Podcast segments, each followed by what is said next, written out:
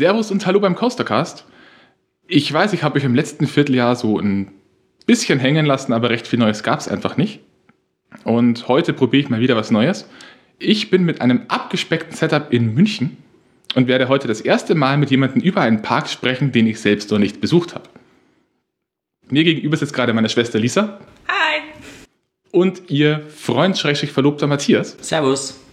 Und mit denen unterhalte ich mich heute über den Tierpark Hellerbrunn. Denn da wart ihr. Oft. Vielleicht mal zu den Zahlen und Fakten. Also ich habe mich jetzt wirklich recht wenig vorbereitet. Ich habe vor mir einen Zooplan und eigentlich war es das auch schon. Recht viel mehr brauchst du auch nicht. Okay. Also der Tierpark, Heller, Tierpark Hellerbrunn befindet sich in München. Wo ungefähr genau in München? Ähm, in der Nähe vom Grünwaldstadion tatsächlich. Das kennt vielleicht der ein oder andere. Also es ist im Münchner Süden. Ja, an der Isar quasi gelegen direkt. So Ähm, dis distanzmäßig, wenn ich jetzt mal angenommen, ich komme aus Hamburg und weiß, in München gibt es einen Marienplatz. Wie lange dauert es ungefähr, bis ich dann da bin? Also mit, den, mit der U-Bahn 20 Minuten. Wo wir gerade bei U-Bahn sind, wie kommt man hin? naja, du kannst entweder mit dem Auto hinfahren und dann auf dem 4 Euro teuren Parkplatz parken. ähm, oder am besten fährst du aber tatsächlich mit den Öffis hin. Ähm, also du kannst ähm, am einfachsten mit der U-Bahn hinfahren nach Thalkirchen. Ähm, und von da aus ist es dann eigentlich bloß noch wirklich aus der U-Bahn raus und über die Brücke und dann bist du am Eingang vom Zoo. Das haben wir eigentlich jetzt bis auf einmal immer so gemacht. Ähm, und waren jetzt eben einmal mit dem Auto da und haben festgestellt, dass es einfach echt keinen Spaß macht. Es ist ähm, ein relativ kleiner Parkplatz. Es gibt zwar wohl irgendwie noch einen zweiten, aber der ist, glaube ich, auch nicht viel größer. Das heißt, du musst irgendwie halt schon in der Früh da sein, wenn das Wetter halbwegs passt, weil sonst ähm, ist der Parkplatz einfach dicht. Ähm, und gut, in München Autofahren macht grundsätzlich schon mal keinen Spaß. Deswegen, also vor allem, wenn man halt vom Norden kommt, muss man ja quasi durch München durch oder irgendwie um München rum. Ähm, ja, deswegen am besten mit der U-Bahn. In München, um München, München, um München herum. Nein, es ist schon ganz gut angebunden, weil du vom Ring, wenn man den Münchner Ring fährt, ähm, relativ gut dann schon hinkommt. Aber ja, der Münchner Ring ist wieder so eine eigene Sache und wenn der halt zu ist, dann ist der leider auch einfach zu. Also öffentliche ist schon wirklich leichter, gerade wenn man von außerhalb kommt, ähm, irgendwo ins Park and Ride und dann schauen, dass man irgendwo hinkommt, wo die U3 fährt. Fangen wir mal ganz, ähm, ganz, ganz, ganz weit gefasst an. Gibt es Dinge, die den Münchner Zoo besonders machen? Also ganz besonderes, herausragend. Warum sollte ich, wenn ich jetzt irgendwo in den Alpenurlaub mache, nach Hellerbrunn in den Tierpark fahren? Also ich finde, München hat ein wahnsinnig tolles Affenhaus. Ich habe jetzt noch keinen vergleichsweise vergleichbaren Zoo gefunden mit so einem Affenhaus. Da kann man wirklich Stunden verbringen und die Tiere anschauen. Ansonsten ist es halt ein Zoo mit schönen Gehegen, mit vielen Tieren, wo man sich auch wirklich lange aufhalten kann. Aber boah, Boah. ja, gut, ähm, so viele Zoos kenne ich tatsächlich auch gar nicht, um das zu vergleichen. Aber was ich ganz cool finde in Hellerbrunn ist einfach, dass es so weitläufig ist und das wirklich äh, tatsächlich so ein bisschen den Eindruck macht, als wärst du nicht in einem Tierpark, sondern als würdest du da wirklich einfach irgendwo draußen rumlaufen. Das wirkt alles sehr naturbelassen mit wirklich viel natürlichem Baumbestand und ähm, wenn ich mir jetzt zum Beispiel Nürnberg anschaue, da kenne ich das nicht so, da hat man schon eher den Eindruck, dass man wirklich durch einen Tierpark läuft, ähm, obwohl der auch sehr weitläufig ist. Ähm, aber in Hellerbrunn haben die das wirklich sehr schön ähm, integriert in eine bestimmte, ja, ich sag mal, naturbelassene Landschaft mit wirklich äh, großen, alten Bäumen ähm, und teilweise wirklich auch Gehegen, die man so auf den ersten Blick gar nicht findet, weil es total verwachsen ist. viel Wasser, dadurch, dass die Isar direkt vorbei äh, fließt und dann auch so Nebenarme hat, die alle durch den Zoo fließen. Es ist wahnsinnig viel Wasser auch. Ihr habt gerade eben gesagt, es ist recht weitläufig. Ähm, mitunter wird so Innenstadt-Zoos ja nachgesagt, dadurch, dass die relativ wenig Platz haben, dass sie sehr schnell sehr stark überlaufen sind. Wie ist es da denn? Wenn jetzt vielleicht nicht gerade Corona ist, sondern so an einem normalen Tag, wo eine gewöhnliche Familie in diesen Tierpark fahren würde, sprich Wochenende. Ich finde, es verläuft sich ganz gut. Es gibt natürlich so ein paar Hotspots, wo man dann schon merkt, oh, hier ist ganz schön viel los, sei es äh, dann natürlich auf dem großen Abenteuerspielplatz oder auch in der Polarwelt, da ist schon immer viel los. Aber im Großen und Ganzen verläuft sich das dann eigentlich schon ganz gut. Ja, du merkst halt alles, was draußen ist, geht. Ähm, wo man es halt dann wirklich krass merkt, ist wirklich sowas wie das Affenhaus, wo dann wirklich brutal viel los ist. Ähm, oder in der Dschungelwelt, weil da wirklich innen nicht viel Platz ist. Aber außen ist es wirklich so, dass man wirklich gemütlich spazieren gehen kann und rumlaufen kann. Ähm, ohne dass man das Gefühl hat, man wird da irgendwie durchgeschoben oder so. Also das finde ich geht draußen wirklich gut.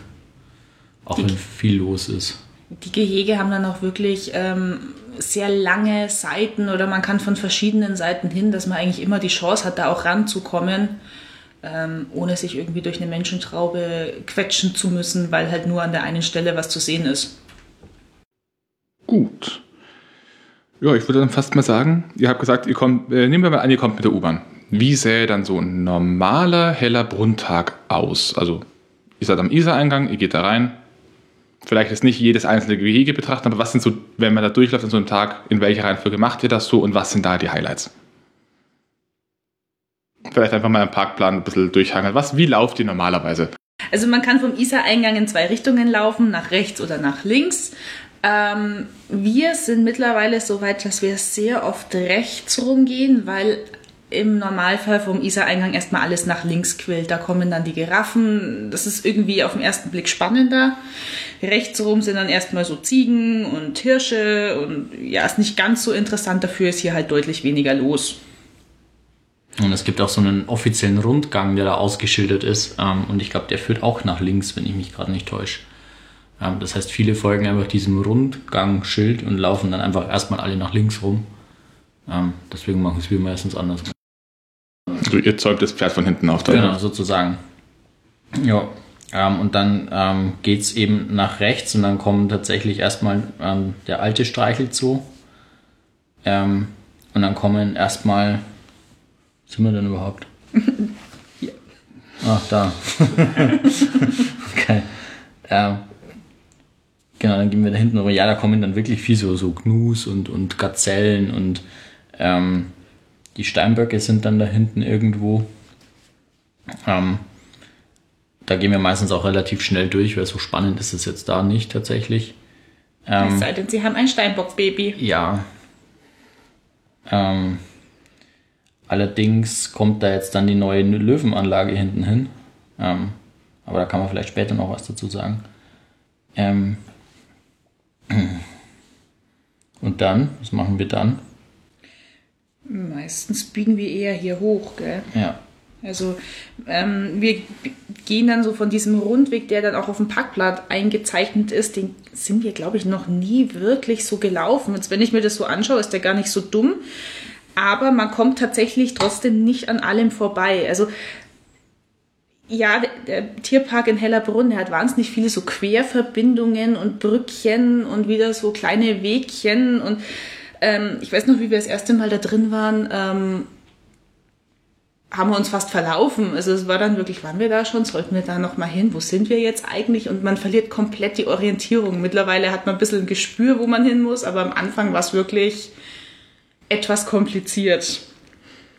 Wir biegen dann meistens bei den Elchen, da läuft man dann so auf das Nashorngehege zu und da biegen wir dann meistens nach links ab, gehen an den Nashörnern vorbei ein Abstecher ins Nashornhaus ist auch immer noch ganz nett, vorausgesetzt es ist offen. Da sind nämlich die Faultiere drin. Meistens sieht man nur ein Fellknäuel.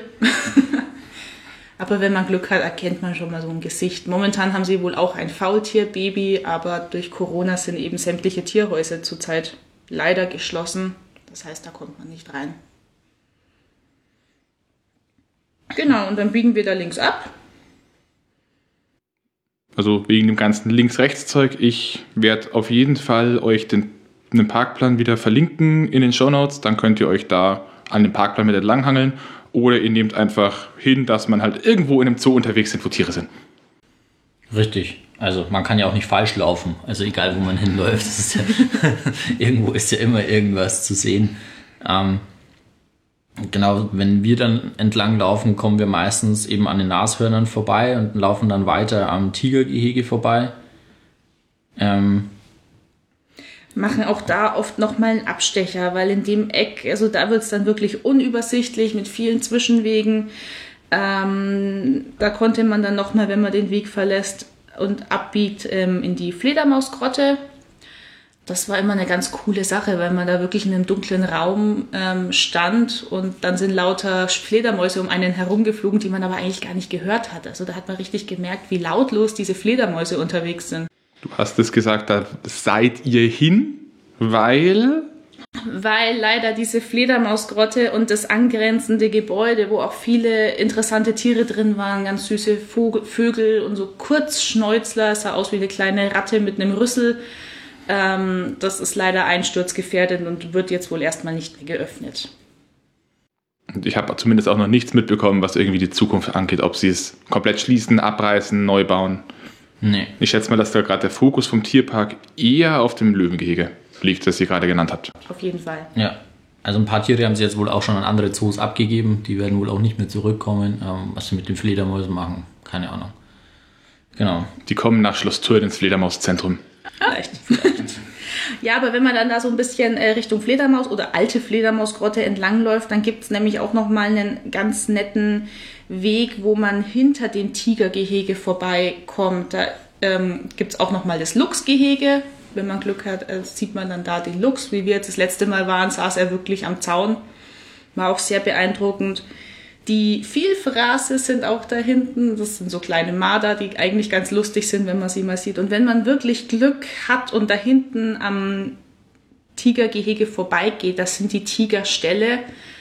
Und eventuell ist auch mal da ein Tiger im Tigerstall, dann hat man den wirklich so in anderthalb Meter Entfernung vor sich stehen. Und das ist schon wahnsinnig beeindruckend. Das war gemein für den Tiger, aber das Coole für den Besucher ist, der kann sich da nicht verstecken. Oh.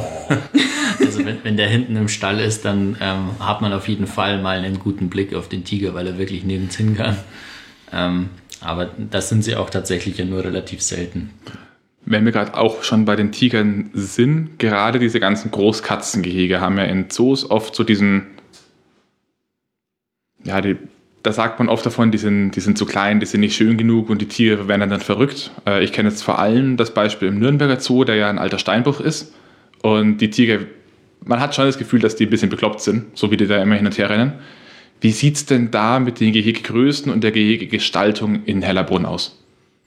Hm, okay, also hm, das, das äh, Tigergehege zumindest ist schon relativ groß ähm, und abwechslungsreich, würde ich jetzt sagen. Also die haben zumindest mal zwei Ebenen sozusagen. Also es ist so leicht, äh, so ein leichter Hang, wo unten drin quasi so eine Höhle ist. Ähm, und oben drüber haben sie dann wirklich noch eine relativ große Grasfläche mit nochmal irgendwie einem Liegebereich und irgendwelchen Spielsachen, die da überall rumliegen.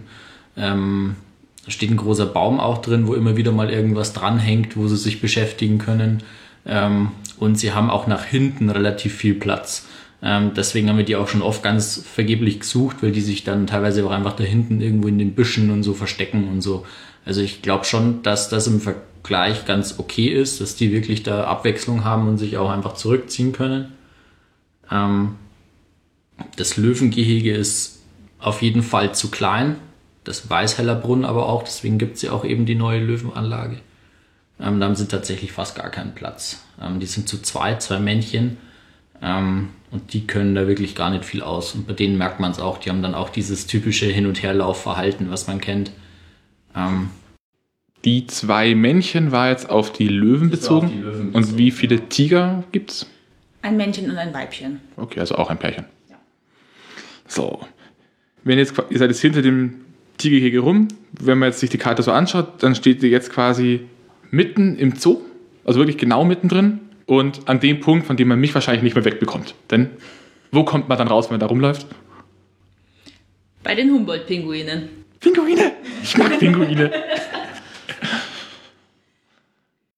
ja, wenn man Pinguin-Fan ist, es ist schon ganz nett. Also ich finde auch, da sind immer ganz viele Kinder, die da gucken. Es ist schon spannend, wenn die da im Wasser rumflitzen. Ähm, ist, glaube ich, auch ausreichend groß und nicht überfüllt. So viele sind da gar nicht drin. Sind halt Pinguine. Schwimmen, sitzen, schreien. Sind halt Pinguine. du bist raus. Also, Matthias. Es sind halt Pinguine. Und es stinkt wieder bei den Pinguinen. Was soll man so sagen? Und ich möchte den Podcast jetzt doch alleine machen. Richtig, wir, wir, wir beenden die Sache jetzt hier. Ich unterhalte mich nicht mit Menschen, die Pinguine nicht wertschätzen. Aber es gibt ja noch die anderen Pinguine. Da kommen dann, dann noch dazu. Genau, stimmt. Gut, mitten im Zoo. Ja, meistens gehen wir jetzt dann so ähm, wirklich Richtung hinteres Ende weiter. Da kommt jetzt dann erstmal nicht mehr allzu viel. Ähm, das ist tatsächlich so eine Strecke, da ist dann irgendwie noch so Jagdgehege und die Arena. Ähm, in der Arena finden Flugvogelshows statt und so Heimtiertraining. Da können dann Kinder mit Ponys im Zoo spazieren gehen. Das ist eigentlich ganz süß. Leider halt momentan wegen Corona findet da auch nichts statt, aber normalerweise ist das echt nett. Ich möchte mal ganz kurz wieder meine Essensvergleiche von geografischen Gegebenheiten bringen. Ich habe ja bei Rolante damals schon von, einem großen Kuchenviertel geredet. Wenn ich jetzt so diesen Parkplan anschaue, dann ist es ein Pizzastück. Ja. Gewissermaßen. Und die beiden Eingänge, es gibt den Eingang Isar-Eingang, es gibt den Isar-Eingang, der ist an der Isarbrücke in der Nähe der U-Bahn. Und es gibt den Flamingo-Eingang, der ist dann quasi, wenn man die Kruste ans andere Eck von dem Stück geht. Und wir laufen jetzt von der Mitte des Pizzastücks nach vorne zur Spitze. Genau. Genau. Da, wo die Pepperoni immer liegt. Oder das Ei. Oder das Ei. Genau, da laufen wir jetzt vor und da kommen wir dann zu dem aktuell neuesten Bereich und tatsächlich auch zu den zwei Bereichen eigentlich, wo immer am meisten los ist. Ähm, der Zoo hat, wie ich meine, die letzten Jahre relativ viel Geld in die Hand genommen und da hinten ein nagelneues sogenanntes Mühldorf hingebaut. Ähm, das heißt ja einen großen Bauernhof, ein Bauerndorf ähm, im Stil von so einem, ich weiß nicht, fast bayerischer Wald oder fast schon alpin mit so holzverkleideten Häusern, ähm, Holzscheunen, wo man halt Ponys, Ziegen, Gänse, Kühe anschauen kann. Das sind dann auch freilaufende Hühner oft oder ich glaube Bienen haben sie jetzt auch und einheimische Echsen. Ist halt für die Kinder ist das ganz toll da hinten. Und da ist auch ein riesiger Abenteuerspielplatz, da ist halt dann wirklich echt viel los. Und ich bin immer ganz neidisch, weil es ein ganz toller Spielplatz ist. Genau. Ja, und den neuen Streichelzoo haben sie genau, den haben sie da auch mit hinten rein verfrachtet. Also tatsächlich so dieses ist so der Familienteil dann so ein bisschen da hinten. Äh, mit äh, Gastro-Spielplatz, wo die Kinder auch wirklich auskönnen, ja, wo man sie wirklich laufen lassen kann. Die meisten Zoos geben sich auch selbst verschiedene Schwerpunkte. Also oft sind es irgendwie Tierzucht in verschiedenen Bereichen, Artenerhalt. Ähm, meistens schwingt da auch ein Stück weit die Erziehung, also Umwelterziehung mit rein. Ihr als pädagogische Fachkräfte, ähm, wie gut ist Hellerbrunn in diesem Punkt? Also gerade in den neueren Bereichen finde ich das wahnsinnig gut. Jetzt in diesem Mü- Mühldorf haben sie sich wirklich viel Mühe gegeben. Es sind ganz viele Stellwände oder auch so interaktive Sachen, wo man etwas über ja, Nachhaltigkeit, ähm, Bienen, auch aus Bienensterben, glaube ich, wird thematisiert. Ähm, ist ganz viel. Und die haben ein riesiges Gebäude dorthin gestellt, wo man so eigentlich gar nicht reinkommt. Das ist ein riesiges Haus. Und das ist die Tierparkschule. Also das ist speziell dafür gedacht, dass da Klassen hinkommen, ein Programm buchen und dann wirklich in dieser Tierparkschule dieses Programm machen. Also sehr pädagogischer Ansatz. Gibt es auch wirklich für alle Jahrgangsstufen. Fängt bei der ersten Klasse an und geht hoch bis Oberstufe. Habt ihr sowas mit euren Klassen schon mal gemacht? Oder? Das ist zu weit weg. Okay. Was man aber, finde ich, im ganzen Zoo merkt, ähm, und da sind jetzt gerade so diese interaktiven neuen pädagogischen Ansätze noch nicht so weit. Aber ähm, man merkt schon den Versuch, weil überall an den Gehegen oder an vielen äh, wirklich so große Schautafeln dran sind mit ganz einfachen, plakativen Kinderfragen. Also ähm, bei der Giraffe steht dann irgendwie einfach da, warum hast du so einen langen Hals? Und dann steht wirklich drunter ganz kindgerecht die Erklärung, quasi dann in der Ich-Perspektive halt aus Sicht der Giraffe, weil ich und so weiter. Das finde ich wahnsinnig nett gemacht. Es ist sehr einfach gehalten ähm, und das ist, glaube ich, schon echt cool auch für die Kinder oder zumindest für die Eltern, die das einfach kurz vorlesen und das Kind hat wieder was gelernt und fand es cool. Ähm, und das gibt es bei den Elefanten, das gibt es bei den Giraffen, habe ich es auf jeden Fall gesehen. Ähm, bei den Löwen auf jeden Fall, bei den Pinguinen, bei den Eisbären hinten. Also das gibt es ganz viel überall im Zoo verteilt. Im Affenhaus ist auch ganz viel. Ja, also da legen sie schon wirklich wahnsinnig viel Wert drauf und das finde ich ist auch echt nett gemacht. Uh, ich muss. Ich bin gerade parallel am Vorausplanen vom Rest der Folge ein bisschen. So, egal. Ähm, ja, restlicher, restliches Eck da hinten. Wir sind immer noch ein, Pizza, ein Pizzastück vorne. Äh, ich sehe scheinbar, also dieser, dieses Mühlendorf ist jetzt ein relativ neuer Bereich. Ja. Und das ist, fällt, glaube ich, ein Stück weit in das, was man im Freizeitpark-Jargon als immersiv bezeichnet. Also es sind viele heimische Tiere, viele Bauernhof-Nutztiere, das Ganze in einem Setting von so einem Bauernhof. Und ich sehe jetzt da hinten noch so einen Bereich, wo ich fast sagen würde, es ist ein, ein Stück weit immersiv gestalteter Themenbereich. Nämlich die Polarwelt. Mhm, genau. Ähm, das ist das, wo der Zoo auch so jetzt so langsam hingeht. Ähm, die bauen gerade ja ganz viel um. Ähm, so diese, ja, wie du schon sagst, so diese immersiven Bereiche anzulegen.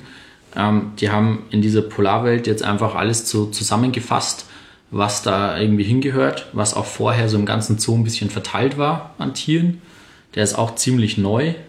Ich weiß gar nicht, zwei Jahre?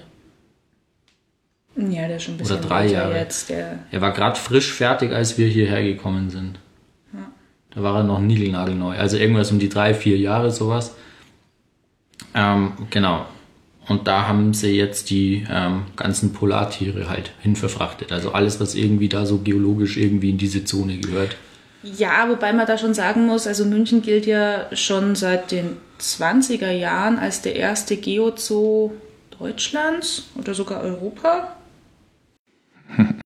Der Welt. Der Welt? Wir gehen noch ein Stückchen weiter. Also 1928 wurde München schon oder Hellerbrunn schon zum Geozoo ernannt. Das heißt, sie waren eigentlich von Anfang an ähm, bemüht, die Tiere der Kontinente zusammenzufassen und in einen Teil zu stecken. Deswegen waren wir jetzt etwas überrascht, als äh, das neue Löwengehege dorthin gebaut werden sollte, wo früher die Braunbären waren. Das ist nämlich neben Elchen und Steinböcken. Das kann ich gerade noch nicht so ganz einordnen, wie das dann weitergehen soll. Da passen sie gerade noch nicht hin, aber da haben sie sich bestimmt auch schon Gedanken gemacht. Genau, und wenn wir jetzt in der Polarwelt sind, dann sind wir tatsächlich in dem Teil, der mir auch am besten gefällt. Das sind die Eisbären hinten, das sind nochmal die äh, Kaiserpinguine für den Olli. Ähm, und wie heißen die anderen noch? Die haben ja zwei. Die Eselspinguine. Danke, genau. Ähm, dann sind die Robben hinten ähm, und der Eisfuchs und die Schneeeulen. Ähm, und das ist auch landschaftlich, finde ich, echt wunderschön angelegt mit so Naturfelsen und es wirkt alles irgendwie so ein bisschen, ja, sehr schön integriert. Genau. Ähm, Da ist auch so ein bisschen dieses neue, neue Gehegebau, wo jetzt auch die Löwenanlage hin soll, dass man wirklich die Tiere von irgendwelchen Aussichtspunkten oben beobachten kann. Man kann aber auch an Scheiben und sieht sie dann unter Wasser oder äh, kann irgendwo über die Abgrenzungen hinwegschauen. Ähm, also aus vielen verschiedenen Blickwinkeln kann man da die Tiere wirklich beobachten. Und trotzdem sind die Gehege groß genug, dass die Tiere auskönnen, dass sie sich auch mal irgendwie verstecken können. Und ja, man hat jetzt keine Garantie, dass man die Tiere unbedingt sieht. Nebenbei, weil wir jetzt eben in dieser Polarwelt sind und die Humboldt-Pinguine woanders waren, Random Penguin Facts. Humboldt-Pinguine kommen an der Westküste von Südafrika vor und sind keine antarktischen Tiere. Hallo, Zukunftsolli hier. Ich habe mich hier ein bisschen verhaspelt.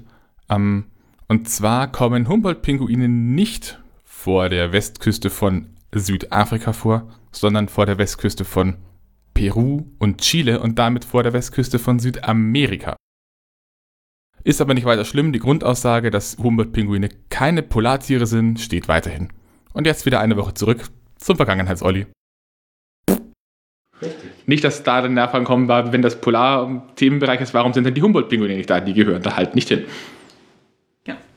Ein bisschen schade in der Polarwelt ist jetzt tatsächlich, ähm, die Münchner hatten ja eine sehr gute Eisbärenzucht bis vor ein paar Jahren. Also kurz nach äh, Knut und Flocke hatte ja München auch das ein oder andere äh, Eisbärbaby, einmal sogar Zwillinge, dann wieder ein kleines. Das letzte war jetzt die Quintana.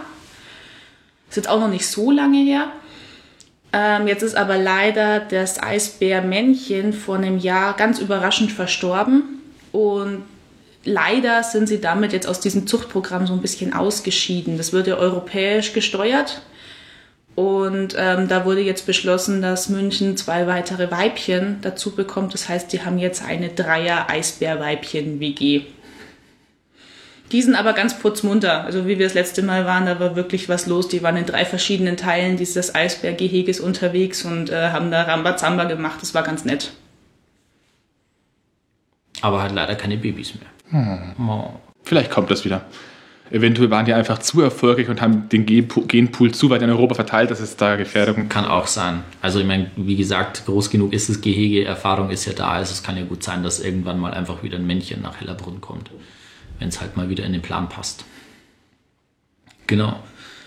Auch schön ist dann äh, hier auch dieser Teil, wo dann der Polarfuchs und die äh, Schneehasen und so drin sind. Das ist wirklich wie so ein kleiner Rundgang. Da muss man erst durch so eine Blockhütte durch ähm, und ist dann aber wirklich auf einem Weg, der nicht wirklich abgezäunt ist von den Gehegen. Also das ist wie so eine kleine Brücke, die durch diese Gehege führt.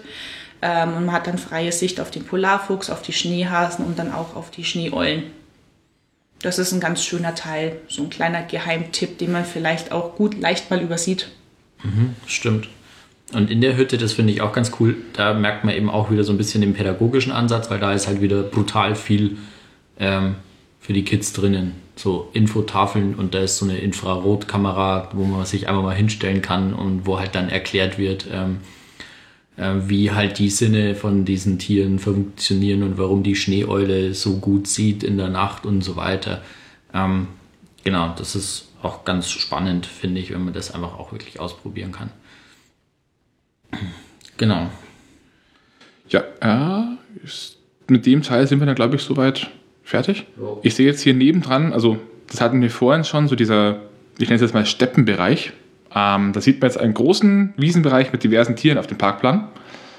Ähm, inwieweit betreibt Hellerbrunn bei ihren Tieren eine Vergesellschaftung? Also gibt es große Gehege mit mehreren Tiersorten drin? Oder ist das alles? Das ist schon eher getrennt, das ist wenig. Also dieser Steppenteil, ich glaube, das sind Zebras und Gazellen doch gemischt, aber das wäre jetzt tatsächlich das Einzige, wo ich das wirklich wüsste. Du hast vorne noch ähm, gibt es noch den das, Teil, das, wo die Genau, äh, wo die Wasserschweine und die Pampashasen und der Ameisenbär, Pamp, ja, die heißen Pampashasen. Pampashasen. Ja, die schauen. Pa Pampashasen haben wir in Bayern in jedem Kuhkaff. Nein. Doch, es sind Pampahasen. Äh. genau, und der Ameisenbär ist da noch mit drin. Ähm, da sind auch verschiedene und sonst ist es tatsächlich ähm, sehr getrennt. Also das kenne ich jetzt von ähm, Nürnberg zum Beispiel, die betreiben das stärker als München. Ja, die haben aber, ich, ich weiß jetzt nicht, ob das gut oder schlecht ist, weil in Nürnberg, die hatten da mal diverse Probleme. So roter Panda und Karibus vertragen sich nicht ganz. Da hat man dann gedacht, dass irgendwelche Vandalen nachts in den Tierpark eingestiegen sind und die roten Pandas gemessert haben, bis wir bemerkt haben, hoppla, das sind die Karibus mit ihren Gebeinen, die drehen nachts durch und ja. Ja, ähm, ähm, weiß ich nicht. Ähm ich würde jetzt mal davon ausgehen, dass die das irgendwie einschätzen können, aber scheinbar lernen die da auch immer noch was dazu. ich fände es persönlich, ich fände es sehr cool, wenn es das noch mehr gäbe.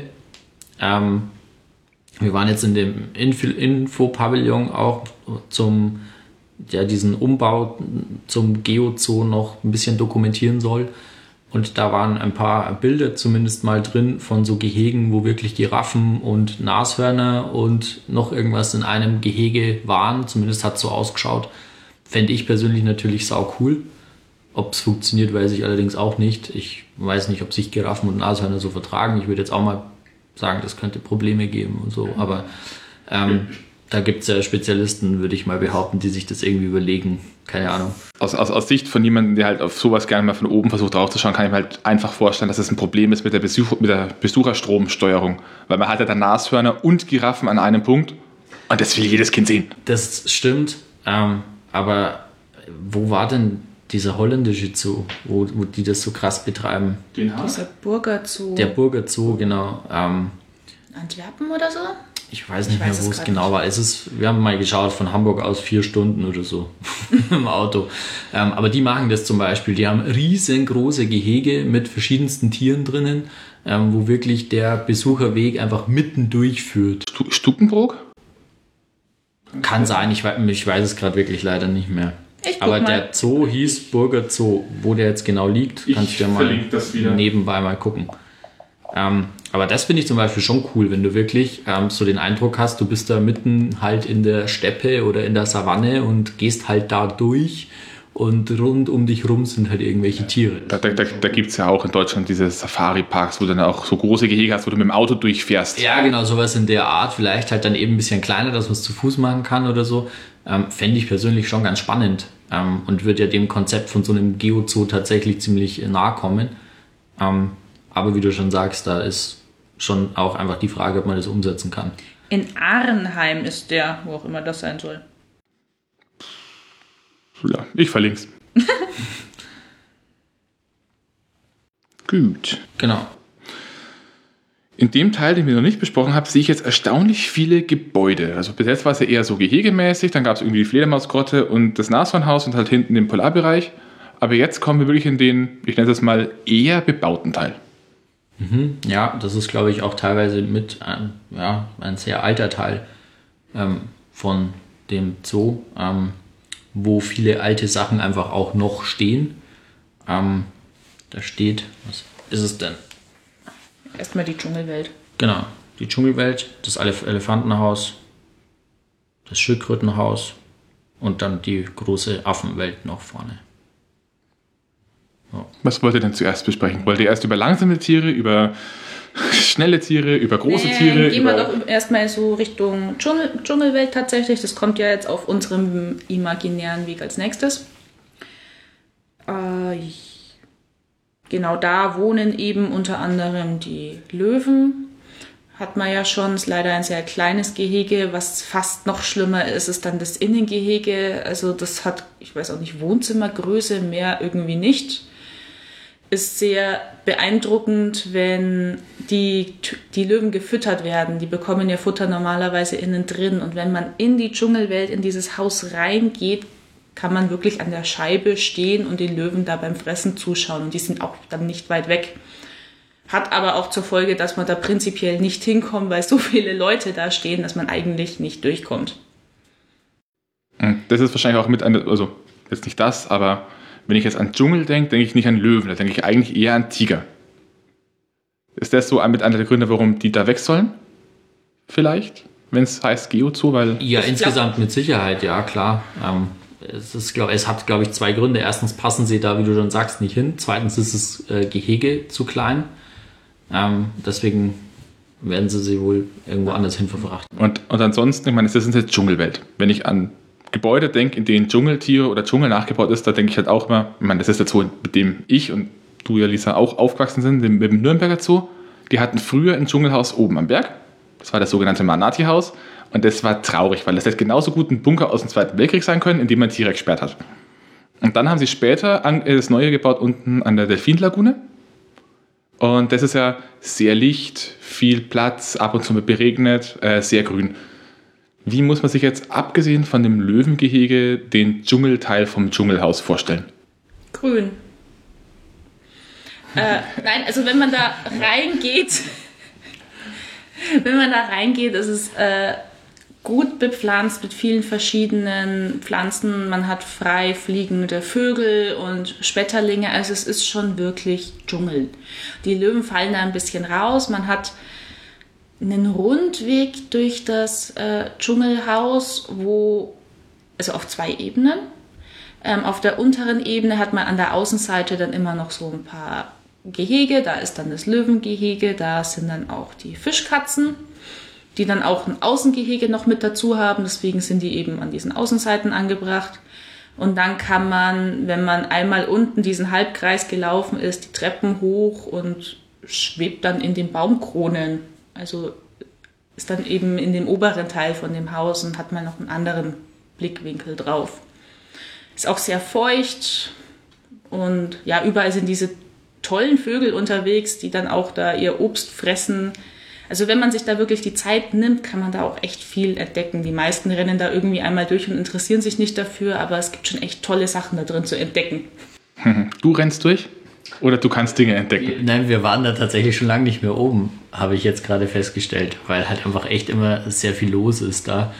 Ähm, und das ist zum Beispiel im Vergleich zu Nürnberg auch ziemlich klein, dieses Dschungelhaus. Ähm, also man darf sich da jetzt nicht irgendeine riesige Dschungellandschaft vorstellen, weil das ist es tatsächlich nicht. Ähm, es ist verhältnismäßig klein und eben gerade oben dieser Rundgang dann sehr eng. Deswegen haben wir uns das echt oft einfach gespart, wenn viel los war, weil wir es halt auch einfach schon kannten. Ähm, das wäre schon cool, wenn es auch ein bisschen größer und weitläufiger wäre. Ähm, aber was eben cool ist, diese freifliegenden Vögel. Flughunde, glaube ich, sind auch welche mit drinnen. Ähm, boah, genau, aber im Grunde ist man da auch in 0, nix einmal oben rumgelaufen. Also so groß ist es nicht bleiben wir im Dschungel und hüpfen einmal über den Weg. Also ich weiß nicht, ob man im Dschungel bleibt. Ähm, sind das andere Dschungeltiere, die dann in dem Elefantenhaus gegenüber sind, oder sind das Steppentiere? Es sind asiatische Elefanten. Okay, es sind Dschungeltiere. Puh, gerade noch gerettet.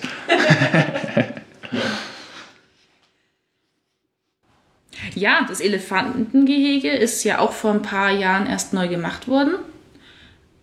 Und vor allem das Elefantenhaus ist wahnsinnig sehenswert. Also wenn man da die Möglichkeit hat, wirklich reinzugehen, äh, da haben sie wirklich sich richtig viel Mühe gegeben. Und auch wenn die Tiere draußen sind, sollte man sich das wirklich mal anschauen. Das ist unglaublich hell. Das hat so ein bisschen asiatischen Stil gebaut, wie so ein asiatischer Tempel mit so vielen Türmchen und einer Kuppel. Und die Kuppel oben ist komplett verglast. Also wenn man da drin steht, ist es wirklich hell. Da ist ein kleiner Wasserfall drin.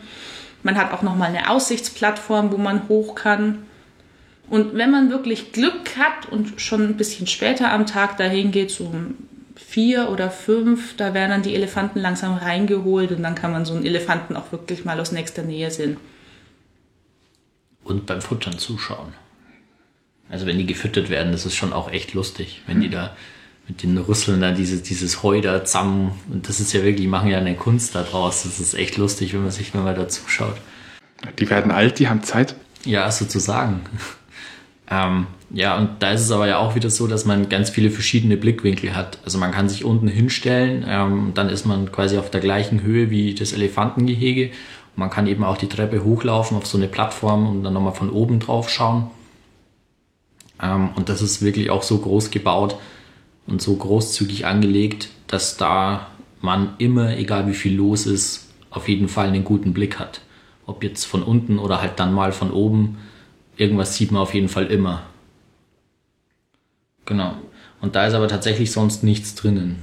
Nur Elefanten. Nur Elefanten. Ja. Und so ein bisschen Info, Tafeln, Material. Und momentan ein Elefantenbaby. Foto. Otto, warum nicht Benjamin? Du hast mir das erzählt, wieso das Otto heißt. Du ja, das. genau. Eigentlich, Hellerbrunn hat die Angewohnheit, dass sie die Tiere aus einem Jahrgang immer mit den gleichen Buchstaben benennen. Und eigentlich wäre dieses Jahr das U dran gewesen. Also die laufen das Alphabet durch. Dieses Jahr wäre das U dran gewesen, nächstes Jahr ist dann das V dran. Aber äh, der Zoo hat wohl eine große Erbschaft bekommen von einer älteren Dame, die eben verstorben ist und der ihr Wunsch war, ich gebe euch das Geld, dafür heißt das Elefantenbaby Otto. Und das hat der Zoo dann eben gemacht. Lustig wäre es jetzt, wenn das, wenn das Elefantenbaby einen Pfleger hat, mit dem er gut klarkommt. Der, wie heißt der Pfleger nochmal? Karl? Ach so, ja. und, und, und, dann kommt doch so ein kleiner Junge, der heißt Benjamin, und die machen den ganzen Tag, erleben die tolle Abenteuer, gehen in irgendwie Höhlen und fahren Taxi. Genau.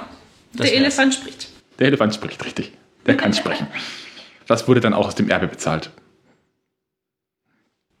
Die Sprachschule meinst du jetzt? Ja.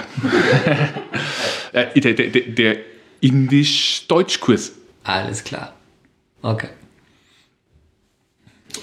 Ein kleines Haus haben wir noch. Also ich glaube zumindest laut Parkplan, dass es klein ist und da sind mittelgroße Tiere drin, die steinalt werden. und ausschauen wie Steine, wenn sie sich mal wieder stumm stellen, äh, totstellen. Stimmt, ja. Die Schildkröten meinst du, gell? Ja. Ähm, ja, ist ein ziemlich cooles, aber auch ein ziemlich altes Haus. Ähm, und wenn man reingeht, läuft man grundsätzlich gegen eine Wand. Was? Ja, es ist halt äh, krass klimatisiert innen drin. Das heißt, wenn du da reingehst, die haben da auch extra nochmal so eine Schleuse mit so, äh, so, so, so Plastikvorhängen. Ähm, und wenn du da reingehst, dann rennst du wirklich einfach voll gegen die Wand. Und wenn du da im Sommer drin bist zum Beispiel, läuft dir auch einfach sofort die Suppe runter. Ähm, ja, lohnt sich aber schon. Ähm, das sind noch ähm, Spinnen und ein paar andere Insekten mit drinnen. So eine Ameisenkolonie ist drin, wo man wirklich die verschiedenen Räume sehen kann, wo die ihren Pilz züchten und die Abfallkammer. Ist auch alles sehr gut beschrieben. Ähm, ich will trotzdem kurz zu den Schildkröten zurück. Was für Schildkröten sind das dann? Wasserschildkröten, Landschildkröten? Wie groß, wie alt, wie cool? Wie langweilig? Ist sehr cool. Bewegen tun sie sich allerdings tatsächlich meistens nicht so viel. Wenn, dann aber ist es ziemlich witzig. Ähm, oh Gott, was sind das? Das sind Landschildkröten auf jeden Fall. Ich glaube, das sind sogar so Galapagos-Schildkröten. Das sind Riesenschildkröten. So. Nicht Also so so- kleine griechische Haustierschildkröten. Halber, halber Meter bis Meter dann? Oder? Ja, locker. Ja, Also wirklich richtig, richtig groß. So wichtig ist es nicht. Nee, aber halt. Ich meine, nicht, dass das die Leute denken, da ist ein, äh, die jetzt den Podcast hören, nach München kommen, dass da jetzt ein Mord Schildkrötenhaus ist und da steht da in der Mitte so ein kleines Becken mit diesen kleinen Gelbbrand- und Schnappschildkröten, die da im Wasser ihre Kreise ziehen. Nee, Das- also das sind bestimmt fünf, sechs so große, richtig große, ein Meter lange Schildkröten und auch so einen halben Meter hoch, genau. die sich da mühsam durch ihr Gehege schleppen. Die haben auch noch so einen Außenbereich tatsächlich dran, wo sie raus können. Ähm, Tun sie Im das auch? Sommer. das tun sie im Sommer schon gerne. Da grasen die dann draußen. Grasen oder eher an Kühe. Ja, die grasen, die fressen halt das Gras draußen. Es sind auch viele Pfauen dann draußen unterwegs, die sind ja freilaufend in Hellerbrunn, die sieht man auch meistens so in diesem Bereich dann. Die machen Party mit den, Schild, mit den Schildkröten. Richtig. Ja. Irgendwie taugt es denen da. Genau. Ja. Ja. Und die Blattschneideameisen, genau, die wir gerade schon gesagt haben. Das lohnt sich auch auf jeden Fall, da mal reinzugehen, die anzuschauen. Genau. Und sonst ist, genau, ist es halt ein Schildkrötenhaus mit Schildkröten. Und jetzt sind wir wieder am, am Rand der Pizza angekommen. Und der Pizzarand, der ist hier nicht gefüllt mit Käse, sondern da sind Affen drin. Genau. Aber du bist jetzt an den Wallabies vorbeigelaufen. Ich bin an den Wallabies vorbeigelaufen. Aber ich habe ja von euch gehört, dass es ein allgemeines Problem ist, dass man an den Wallabies gerne vorbeiläuft. Ja, richtig. Deswegen wollten wir eigentlich ja jetzt nicht dran vorbeilaufen. Ja, dann. Ja, die Wallabies sind ziemlich genau gegenüber vom Elefantenhauseingang und die sind so ein bisschen zurückversetzt. Also man sieht das Außengehege, da sind auch rote Riesenkängurus noch draußen und wenn die draußen sind, sieht man sie schon. Sie sind allerdings auch relativ viel in ihren Stallungen, die haben, können sich selbst aussuchen, ob sie rein oder raus wollen, da ist ständig offen. Und diese Stallungen, die sind ein bisschen Ich möchte kurz unterbrechen. Für den vielleicht nicht ganz so versierten Hörer. Wallabies sind, kleine Kängurus. Und mit kleinen meinen, redet man eher so von der Größenordnung, so auch höchstens einen Meter, glaube ich, werden die. Ja, die großen Männchen werden vielleicht mal einen Meter, aber normal sind die irgendwie wirklich so um die Hunde groß. 50, 60 Zentimeter groß. Ja. Das schaut, au- das schaut aus wie ein Hund, der kaputt ist. Nein, die sind unglaublich süß. Und da sind diese Stallungen wirklich so ein bisschen nach hinten versetzt. Da geht dann gegenüber vom Eingang vom Elefantenhaus so ein kleiner Weg weg, wo dann so ein kleiner runder, ja, wie, wie ein Platz fast ist. Und da sitzen die dann oft, schlafen oder fressen auch. Wenn die fressen, diese Futternäpfe sind genau an der Scheibe. Das heißt, die sitzen dann so eine, vor einem und äh, schaufeln da ihren Salat rein. Ist unglaublich süß. Und das war der große Geheimtipp von, Tipp von in München wohnenden Zugrasten, die den Münchner Tierpark auswendig kennen. So, ich glaube, der Podcast ist jetzt vorbei. Nein. Äh, da hinten sind die Emus aber auch mit drinnen, gell? Genau, das ist auch ganz cool. Ähm, die hatten vor kurzem auch wieder ein kleines ähm, Baby-Emu. Wie schaut das denn aus? Wie so ein Staubwedel durch die, durch, durch die Wie Gegend? ein rennt? fertiges Emo, nur einfach in winzig. Geschrinkt. Ja. Piu, piu, klein. So ungefähr schaut das aus. Ja, ja ist sehr witzig. Ähm, Die haben allerdings nicht so oft Nachwuchs. Wir haben das mal zufällig mitbekommen. Da war ein Tierpfleger hinten und hat dann uns ein Emu-Ei gezeigt. Die legen nämlich den Emus ausgeblasene Emu-Eier rein. Also diese Emu-Eier, die sind dunkelgrün und die werden denen ins Nest gelegt und der Tierpfleger hat uns das so erklärt, dass die sonst legt und legt und brütet und legt und brütet, bis sie irgendwann einfach tot umfällt. Und damit das halt nicht passiert, bekommen die halt ein leeres Ei, das brüten die halt aus oder in dem Fall auch nicht, aber sie legt nicht ständig nach. Brutmaschine. Ja. genau. Ja. Genau, also das sollte man auf jeden Fall machen, weil bei den Wallabies hinten sieht man immer irgendwas. Ähm, entweder sie sind draußen oder halt drinnen, was eigentlich sogar noch cooler ist. Ähm, Immer Action. nicht dran vorbeilaufen. Ja, genau. Auch mal genau hinschauen. Oft haben die wirklich im Beutel ein kleines Sitzen. Wenn man genau hinguckt, dann sieht man das. Das guckt dann raus und winkt dem Hubschrauber hinterher. Ja, oder es frisst dann oft auch einfach mal mit. Das ist auch ein ziemlich cooles Bild, ja, wenn da das äh, Wallaby frisst und dann hat es unten im Beutel noch so ein kleines, das rausschaut und einfach unten auch noch mitfrisst. genau. Und dann können wir Richtung Affenhaus gehen, oder? Ja. Ja, wir gehen, wir gehen. Wir sind da. Ja, also Affenhaus ist übertrieben. Das sind eigentlich mehrere Häuser. Das ist diese Welt der Affen. Die ist ja wohl schon wahnsinnig alt. Also da sieht man am Eingang wirklich noch so ein Preis, so eine Preistafel, die sie hinter Glas konserviert haben von früher ähm, ins Menschenaffenhaus, wo man dann irgendwie 20 Pfennig gezahlt hat, wenn man da rein wollte. Und da ist also wirklich von den Orang-Utans, von den großen Affen bis zu irgendwelchen kleinen Lemuren äh, alles mit dabei. Und meistens ist da auch immer gut was los. Also so Affen sind ja meistens nicht wirklich langweilig. Da geht schon ein bisschen was ab und da kann man auch gut zuschauen. Wie sind die Häuser dann innen drin angelegt? Ist es dann irgendwie innen drin so ein kleiner Rundweg oder ist es nochmal so ein verschlungener Zoo im Zoo? Oder sind es einzelne Häuser mittlerweile, wo man je nachdem getrennt rein kann? Also die Welt der Affen ist tatsächlich nochmal wie so ein Rundweg. Da ist im Zentrum sind die Orang-Utans. Ähm, und draußen ist dann das Haus der kleinen Affen. Das haben sie jetzt auch neu gemacht. Da waren wir noch gar nicht drin, weil seitdem die Häuser leider zu sind. Das sind dann die Katas drin, also so eine Lemurenart und irgendwelche Gibbons.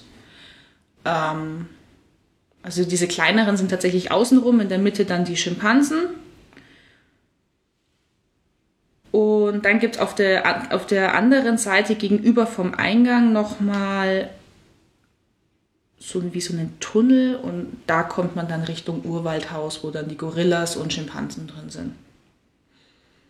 Und das ist auch nochmal richtig cool gemacht tatsächlich. Also da fühlt man sich wirklich nochmal wirklich mittendrin.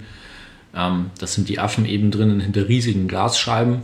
Also es sind keine Gitter, sondern eben Glasscheiben, ähm, wo man auch relativ nah dran kann und ähm, die Affen auch oft nah rankommen, weil die wirklich auch einfach die Besucher beobachten. Das finden die auch ganz witzig. Ähm, und da passiert logischerweise immer irgendwas. Ähm, egal zu welcher Tages- oder Nachtzeit man da hinkommt, man findet da immer irgendwas, was da gerade passiert. Sogar kurz vor Ende des Zoos, ähm, also als der Zoo kurz vor Schluss zugemacht hat, waren wir auch nochmal da. Da hat man dann schon sehen können, wie die ganzen ähm, Schimpansen sich ihre Betten gebaut haben und so. Und, ähm, also da ist tatsächlich immer irgendwas los, wenn man da durchgeht. Also der, nächste- der nächste Geheimtipp ist Affenhaus gegen Ende. Ähm, also das kann man durchaus mal ähm, sich für den Schluss aufheben. Genau. Da sind dann auch in diesem Urwaldhaus noch andere Tiere drin. Hinten haben sie irgend so eine Riesenechse. Also ein paar Echsenarten. Äh, Fische haben sie teilweise mit drin und Stumpfkrokodile. Die sind auch da mit drin und zwei so riesige Anacondas. Also logischerweise auch hinter Glas. Die sind schon ganz schön gruselig. Und genau in diesem, also zwischen der Welt der Affen und dem Urwaldhaus ist dann auch nochmal das Aquarium mit drin.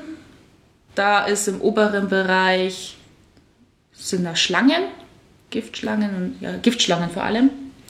Und dann kann man in den Keller runtergehen und da ist dann wirklich das Aquarium. Das sind dann Quallen, also kleines Aquarium, ähm, was am hinteren Ende dann nochmal so ein großes Tiefseebecken hat mit kleinen Haien und vielen bunten Fischen. Ist auch schön. Von, von den Großaffen gehen wir jetzt nochmal ein bisschen weiter Richtung Mitte des Zoos. Da sind dann die Großvögel in der Großvoliere. Genau, und du hast uns vorhin gefragt, ob es einen Grund gibt, warum man Hellerbrunn unbedingt besuchen sollte. Und jetzt, wo wir es drüber haben, ja, die Großvoliere, absolut. Die ist ein absolutes Alleinstellungsmerkmal von Hellerbrunn. Und also Großvoliere ist wirklich nicht übertrieben. Es ist eine sehr große Fläche, da ist auch ein kleiner Bachlauf drin, wo dann die Vögel wirklich unterwegs sind und man hat das Gefühl, man trifft die in der freien Wildbahn. Da sind Aras, glaube ich, haben sie drin. Äh, dann diese. Jetzt will ich Gesina wieder rein. Gesina wieder rein. ja, komm rein. Wie heißen die denn? Welche? Die mit den? Diese rosanen. Weiß ich nicht. Löffler. Nein. Ich weiß es nicht. Oh, oh mein Handy ist abgestürzt. Ist ja also es sind, es sind es sind gar nicht unbedingt nur Großvögel, sondern auch viele Entenarten, aber man kommt einfach wahnsinnig nah an diese Tiere ran und sieht die eigentlich in ihrem natürlichen Lebensraum. Muss halt ein bisschen aufpassen, wenn gerade Brutzeit ist. Man sollte zu keinem Zeitpunkt von dem Weg dort innen abweichen. Ich glaube, dann können sie auch echt böse werden. Aber so ist es wirklich sehr spannend und man fühlt sich wirklich wie in der freien Natur. Also das Ding ist so groß, dass man das tatsächlich vergisst, dass da äh, wie ein Käfig außenrum ist oder oben drüber ist. Was sind dann da so die größten Vögel, die da drin sind? Also ich habe gerade gesagt, ich weiß nicht, wie sie heißen. Ach so, okay. also die Sichler. Die, die, Sichler. die größten sind die Aras. Die Sichler sind größer. Okay, ich weiß die es Aras nicht. und die Sichler sind die größten Vögel. Die Sichler sind eher so Laufvögel, die sind eher am Boden und die Aras sitzen an dem Baum und machen ein Mordsgeschrei. Ich sehe jetzt gerade mein mein H6 beschwert sich, dass es demnächst neuen Strom will. Das heißt, wir müssen jetzt leider ein bisschen Gas geben. Ja, das schaffen ähm, wir. Also, wir laufen jetzt noch den Rand der Pizza zurück, mhm. gegen den Uhrzeigersinn, zurück zum Isar-Eingang. Genau. Und kommen da noch an den Giraffen vorbei. Und, oh, wir haben fast die. Ähm, Nus? Nein, die Bisons vergessen. An denen kommen wir auch noch vorbei. Die Großen. Das ist schon beeindruckend, weil das wirklich, die haben da ein Riesenmännchen drin. Das ist schon echt krass, wie und, riesig die sind. Und obendrauf ist ein kleiner ist Vogel. und dann ist da tatsächlich nochmal relativ viel äh, Pferde und Knus und kommt dann vorne noch zu den Giraffen und dem, den Erdmännchen. Auf dem Parkplan sind jetzt noch Wölfe drauf. Da ist jetzt allerdings auch der letzte, den sie noch hatten, verstorben. Also das Gehege ist gerade auch leer. Und ich weiß auch gar nicht, was da jetzt dann rein soll, ob wieder Wölfe kommen oder ob sie was anderes draus machen. Also nicht irritiert sein, die gibt es nicht mehr. Hm. Okay, also Giraffen, die haben wahrscheinlich auch ein Haus und ein großes Außengelände. Ja. Ähm, wie ist das Haus innen drin? Lohnt sich da? Gibt es da irgendwas zu gucken, wenn die Tiere draußen sind? Oder? Viele Infotafeln wieder also auch so über das Muster der Giraffen, woran man sie unterscheiden kann. Auch so als Rätsel für die Kinder kannst du herausfinden, was wir für Giraffen haben. Ich würde aber auf jeden Fall mal in Richtung Giraffenhaus hintergehen, weil wenn man diesen Weg hintergeht, kommt man an den Erdmännchen vorbei. Die sind nicht am Hauptweg. Vier Stück haben die und ja, ist ganz süß, denen zuzuschauen. Genau. Und dann sind wir eigentlich schon wieder am Eingang. Gut.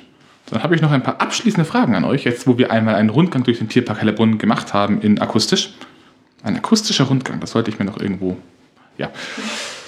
Ähm, ich mache auch ganz gerne noch so ein paar Zusatzinformationen zum Park. Ich habe jetzt erstmal die Preise rausgesucht. Tageskarten kosten, ich weiß nicht, ob das die aktuellen Preise sind oder ob die gerade irgendwie reduziert sind. Ich glaube fast nicht. Tagesticket Erwachsene 15 Euro, Kinder bis einschließlich 14 Jahre 6 Euro und dann gibt es auch Familienkarten, je nachdem, ob einen Elternteil mit eigenen Kindern 19 Euro und beide Elternteile mit eigenen Kindern 33. Genau. Gerade ist es tatsächlich eher ein bisschen teurer sogar, weil man diese Tickets vorher online buchen muss äh, über München-Ticket und da kommt noch eine Servicegebühr drauf. Also gerade ist man eher so bei 17 bis 18 Euro pro Erwachsener. Falls ihr in der Nähe von München wohnt und da vielleicht gerade so nicht dran denkt, eine Jahreskarte für den Erwachsenen kostet 49 Euro. Lohnt sich auf jeden Fall. Also wir haben die Jahreskarte jetzt schon drei Jahre und man geht auch eher mal in den Zoo, wenn man die hat. Und wir waren auch wirklich schon bei schlechtem Wetter. Wir waren bei Schneefall, was im Nachhinein der schönste Zoobesuch war, den wir jemals hatten. Äh, und geht vielleicht auch mal, wenn nicht so viel los ist, was man vielleicht nicht macht, wenn man da 17 Euro zahlen muss. Dann noch kleine Frage nebenan. Ähm, angenommen, ich gehe da hin und plane den kompletten Tag hinzugehen, möchte mir aber vor Ort nichts kaufen. Gibt es Schließfächer, wisst ihr da irgendwie? Oder ist es einfach so scheinbar so wenig, dass es non-existent ist? Die Schließfächer meinst du jetzt? Ja. Ich Ich jetzt wüsste auch gerade nicht, dass es welche gibt, ehrlich gesagt. Ansonsten irgendwelche Hera äh, Dienste, die vielleicht für Familien irgendwie herausragend sind. Man kann sich so Bollerwagen ausleihen. Okay, also das das Übliche. Genau. Den Klassiker. Das ist der Klassiker, genau. Wenn ich jetzt so ein paar wuselnde Kinder dabei habe, wie kriege ich die denn satt? Oder will ich die in diesem Zoo überhaupt satt bekommen? Ich würde sagen, nein. Ich würde sagen, du nimmst deine Sachen mit. Es ist schon ausreichend Gastro da mit einem sehr breiten Angebot, ist aber preistechnisch meiner Meinung nach schon an der oberen Grenze. Und qualitätstechnisch? Ja, wir sind jetzt eher so die Pommesesser tatsächlich. Äh, irgendwo an, einem, an so einem Imbiss halt schnell mal Pommes geholt. Aber wenn ich für so eine Portion Pommes 4 Euro zahle, dann überlege ich mir das schon auch. Ähm, Currywurst persönlich fand ich jetzt nicht so gut. Wo es schon gutes Essen gibt, wenn ich bisschen, bereit bin, ein bisschen mehr zu zahlen, ist dann hinten im Mühldorf. Da ist zum einen das äh, große neue Restaurant, das ist komplett modernisiert worden. Da gibt es wirklich Essen aus allen Bereichen. Da gibt es eine riesige Salatbar, man bekommt äh, Schnitzel, Currywurst, man bekommt aber auch irgendwie. Äh, ich weiß jetzt gerade gar nicht, also es war sehr reichhaltig, was es da zu essen gab, aber halt auch nicht günstig. Oder ein bisschen weiter hinten im Mühldorf gibt es dann noch so einen kleinen Imbiss mit überbackenen Brezeln. Die sind halt leider auch nicht günstig, aber auch sehr lecker. Für Kaffeetrinker empfehle ich sehr, sich den Kaffeedurst ins Mühldorf aufzuheben. Da ist ein kleiner Dorfladen und da gibt es wirklich den richtig guten Kaffee und Cappuccino aus der Siebträgermaschine. Beim Rest sind so diese typischen Kaffeeautomaten, wo per Knopfdruck der Kaffee rauskommt. Ihr haut heute die Geheimtipps Ja. nur so Am raus. Fließband. Am Fließband. Nein, es ist wirklich sehr zu empfehlen. Der andere Kaffee, klar, den kann man irgendwie trinken, aber der da hinten ist wirklich richtig gut und nicht viel teurer. Stimmt. So. Ähm, zu guter Letzt noch eine Frage. Für welche Altersklassen ist der Zoo empfehlenswert? Also abgesehen davon, dass es ein Zoo ist, aber ich denke da gerade so an den erlebnisorientierten Jugendlichen. Kriegt man den da noch irgendwie gecatcht? Oder? Kommt drauf an, wofür er sich interessiert. Also für kleine Kinder ist es natürlich toll. Die haben auch einiges an Spielplätzen. Es ist nicht nur dieser eine große Spielplatz, sondern es ist überall im Wald mal wieder so eine kleine Spielfläche. Am Elefantenhaus sind so Wackelbretter. Also die sind auf jeden Fall beschäftigt.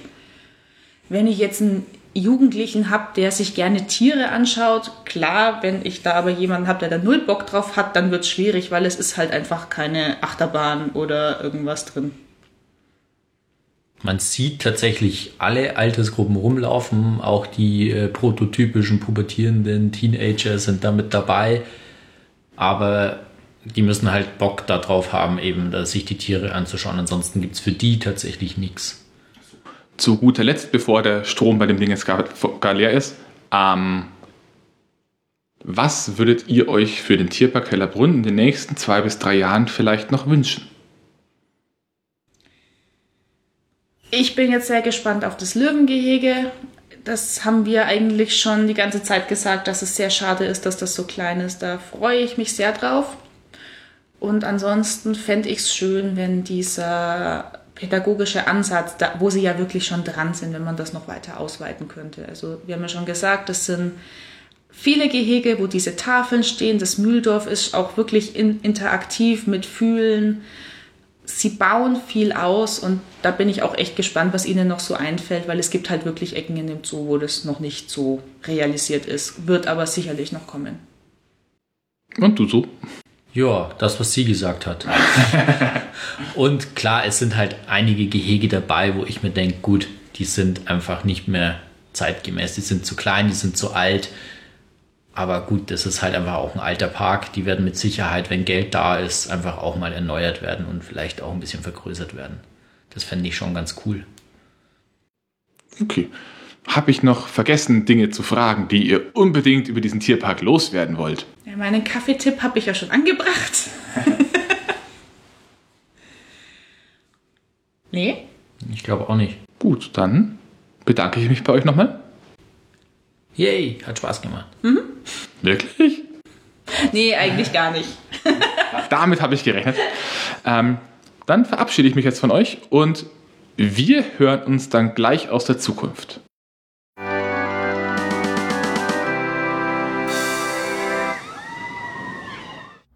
Vielen lieben Dank, Vergangenheits-Olli.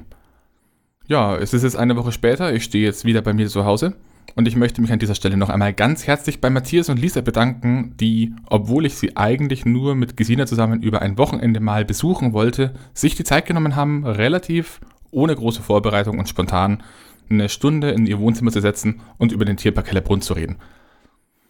Ähm, ja, vielen Dank und gerne wieder. Vielleicht schaffen wir es doch mal irgendwann miteinander in den Skyline Park und dann wird das definitiv auch ein Folgenthema werden. Jetzt zur Hausmeisterei. Ihr habt es gerade gehört und ihr habt es auch am Anfang der Folge bereits gehört. Ich habe jetzt endlich ein Intro. Es ist natürlich musikalisch kein Hochgenuss und es klingt wie eine Jahrmarktsorgel, die vom vielen von Dorf zu Dorf über schlechte Feldwege fahren komplett verstimmt und kaputt ist. Aber irgendwie gefällt mir gerade das. Deswegen bleibt das jetzt erstmal da, solange bis ich einen Rappel bekomme und was Besseres mache. Ich werde für die Leute unter euch, die unter kompletten musikalischen Geschmacksverwirrungen leiden oder einfach ihre Mitmenschen unglaublich auf den Sack gehen wollen, das Ding auch zum Downloaden bei mir auf der Homepage anbieten, entweder direkt in den Show Notes oder mit einem Link in der FAQ, da findet ihr das dann. An dieser Stelle möchte ich auch nochmal darauf hinweisen, dass ich eine Matrix-Community besitze. Matrix ist ein Chat-Protokoll, ähnlich wie zum Beispiel Telegram, Slack oder wie die Dinger alle heißen. Also Yet Another Community. Da ist gerade genauso wie bei den Folgen nicht so viel los. Aber eine Community entsteht durch das, was ihr macht. Das heißt, falls ihr da irgendwie vorbeikommen wollt, Fragen zu Episoden stellen wollt, ähm, über andere Themen diskutieren wollt, seid ihr da herzlich willkommen. Informationen auch hier auf der Homepage. Ich habe zusätzlich auch noch bemerkt, dass ich ein, äh, erstaunlich viele Abrufe immer noch über Spotify habe.